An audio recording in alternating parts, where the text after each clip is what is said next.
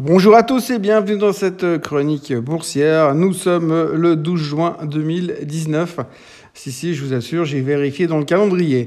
Le retour de week-end prolongé aura été fructueux en Europe, mais sans grand intérêt aux USA, où l'on sait principalement, où on a principalement passé notre journée à faire du réchauffé avec ce que l'on savait déjà. Alors que les Européens rattrapaient un peu du retard accumulé lundi, la majorité des traders étant encore en train de digérer l'agneau de la Pentecôte, on reprenait donc les mêmes thématiques à la mode depuis quelques jours, les fameuses attentes de baisse des taux. Les experts en tout genre sont en train de rivaliser de techniques toutes les plus pointues les unes que les autres afin de réussir à devenir, à, à devenir, à savoir, pardon, quand est-ce que la Fed va baisser les taux? Oui, parce que vous l'aurez compris, depuis quelques jours, la question n'est plus de savoir si la Fed va baisser les taux, mais plutôt quand est-ce que la Fed va baisser les taux. Si l'on regarde l'état des paris qui sont actuellement pris à Las Vegas ou à Chicago euh, sur les futurs sur taux, les plus fous parient sur une probabilité de 25% de chance de voir une baisse dès le prochain meeting de la Fed, à savoir mardi et mercredi prochain. Mais la raison pousserait quand même en direction d'un poil plus tard dans l'année. En revanche, personne n'aborde le fait que Powell a parfaitement le droit de baisser les taux euh, d'intérêt à n'importe quand, à n'importe quel moment, sans pour autant attendre euh, un FOMC meeting quelconque. Mais peu importe que ce scénario semble déjà exclu d'emblée, cela ferait bien trop d'inconnus dans l'équation. Pendant que les Européens tiraient leur marché à la hausse en se tirant la bourre à celui qui devinera l'avenir des taux directeurs américains, les Américains, eux, étaient déjà passés à autre chose. Les évolutions et autres circonvolutions de la crise de la trade war avec la Chine. Ça faisait au moins 3 ou 4 jours que l'on n'en parlait plus et nous sommes donc revenus sur le sujet avec Trump, encore lui qui insistait sur le fait qu'il n'avait absolument aucun intérêt sur le trade deal tant que la Chine ne revenait pas à la raison, sous-entendant que les Chinois sont complètement barges d'avoir fait un 180 dans les négociations alors que tout était quasiment signé et que le deal en question était absolument parfait. Enfin, sûrement parfait pour les USA, on n'en doute pas une seconde. Toujours est-il que le président qui vient de remporter une victoire éclair sur le Mexique et qui continue de garder, euh, qui continue de garder la pression médiatique euh, sur la Chine afin euh, de s'assurer que Xi Jinping fasse bien le déplacement du Japon pour se rendre au G20 dans deux semaines. Le locataire de la Maison Blanche ne perd pas une occasion de rappeler au monde entier que si son opposant chinois euh, ne vient pas à Osaka, les tarifs vont prendre encore une fois l'ascenseur. D'ailleurs, à ce propos, comme pour corroborer ou anticiper le scénario du pire, Apple a choisi ce jour-là très exactement pour annoncer que dans le pire des cas, le pire des cas étant une guerre économique totale avec les Chinois, le vendeur d'iPhone a déjà prévu une solution de secours puisque Foxconn, basé à Taïwan, serait à même de subvenir à tous les besoins en composants électroniques pour permettre à Apple de continuer à inonder le monde de sa révolution et de permettre aux gens de ne plus jamais communiquer pour de vrai entre eux. Bon, d'accord, là je m'égare. Pendant que les investisseurs américains se demandaient quoi faire des dernières déclarations de Trump et des annonces d'Apple, le marché se montrait hésitant et n'avait pas de grande direction. C'est sûrement pour cela que l'on terminait la journée quasiment au même niveau que là où nous l'avions commencé, légèrement dans le rouge pour satisfaire les plus négatifs d'entre nous.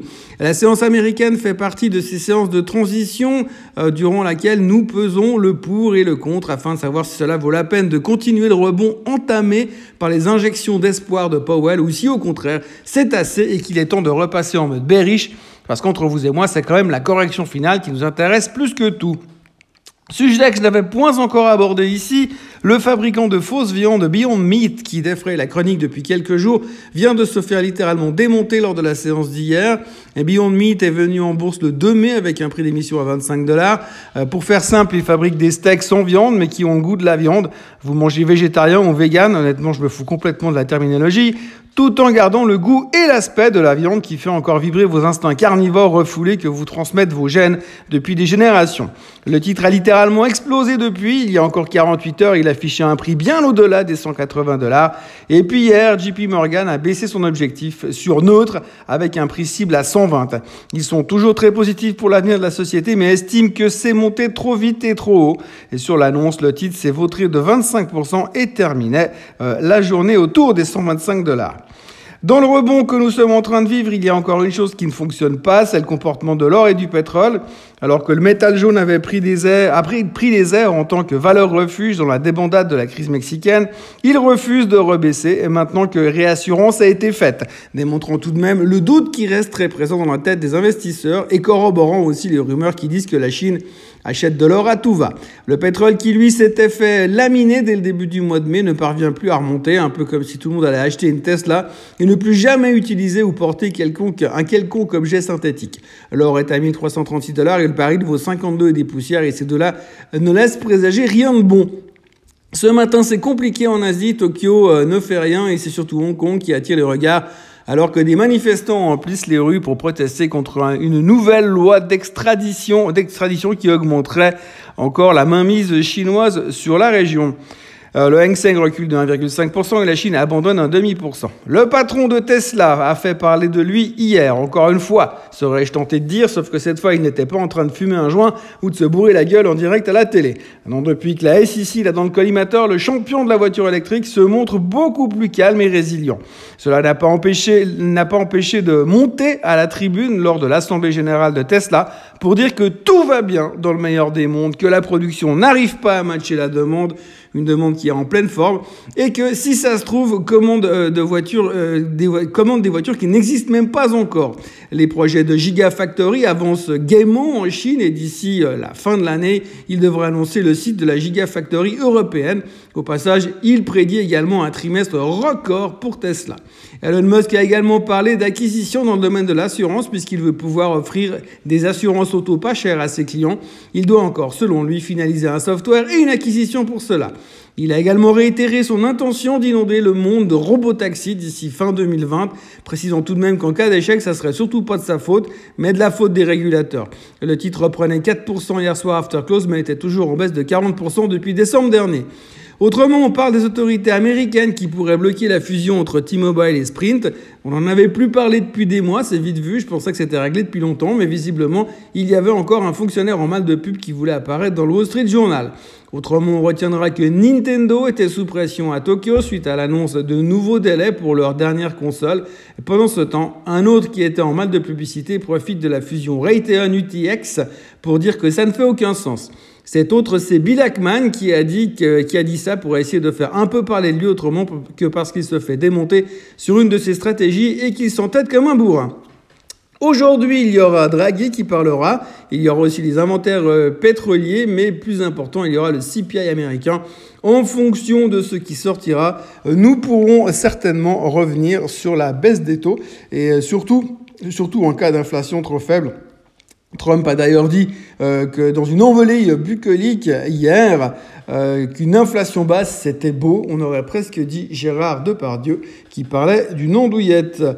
Euh, petit détour sur un sujet différent d'habitude, une fois n'est pas coutume, je profite de cette tribune qui m'est offerte pour lancer une invitation comme vous le savez peut-être, il existe une association qui se nomme Silogica. Vous trouverez tous les détails sur silogica.com. Mais pour faire simple, nous proposons au monde de la finance au sens large d'obtenir des rabais flottes lors de l'achat d'une voiture neuve. Aujourd'hui, euh, Silogica a l'occasion de vous proposer une expérience circuit avec Audi au prix de 500 francs la journée. Vous aurez l'occasion de tester la R8 et la dernière RS5 sur la circuit de la Bresse durant une journée entière. Le 25 juin, Audi permettra donc à 20 membres de Silogica d'avoir accès à cette expérience unique. Si vous êtes intéressé, vous devez tout d'abord être membre de Silogica mais ça c'est gratuit, c'est fait en 5 minutes, et vous inscrire en m'envoyant un mail à tv investir.ch, c'est moi, et ce avant vendredi soir. Oui, je sais, c'est un peu short notice, il y a 20 places, ce sera donc euh, first in, first serve. Voilà, parenthèse fermée, les futurs sont insongés et il pleut. Je vous souhaite encore une belle journée d'automne et on se retrouve demain matin à la même heure et au même endroit.